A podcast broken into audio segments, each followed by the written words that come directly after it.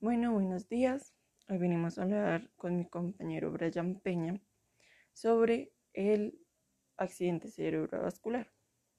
Les venimos a, a, explicar sobre qué es, algunos factores de riesgo, cómo se produce. Bueno, ¿qué es el accidente cerebrovascular? Es un grupo heterogéneo de enfermedades que afectan al sistema circulatorio.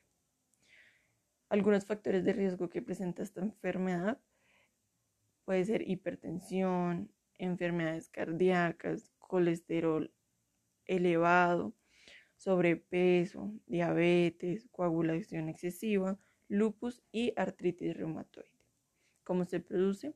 Sucede cuando el flujo de sangre o una parte del cerebro se detiene por unos minutos, lo cual se denomina ataque cerebral. Se puede interrumpir el flujo de sangre de dos maneras cuando un coágulo de sangre obstruye la arteria del cuello o del cerebro, cuando hay una ruptura en una arteria debilitada por el cerebro.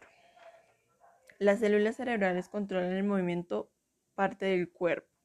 Pueden quedar paralizados tras un accidente cerebrovascular. Si este afecta al lado derecho del cerebro, el lado izquierdo del cuerpo quedará paralizado.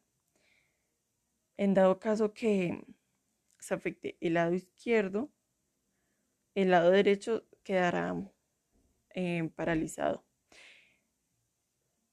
Los efectos de un accidente cerebrovascular pueden ser leves o graves, transitorios o permanentes.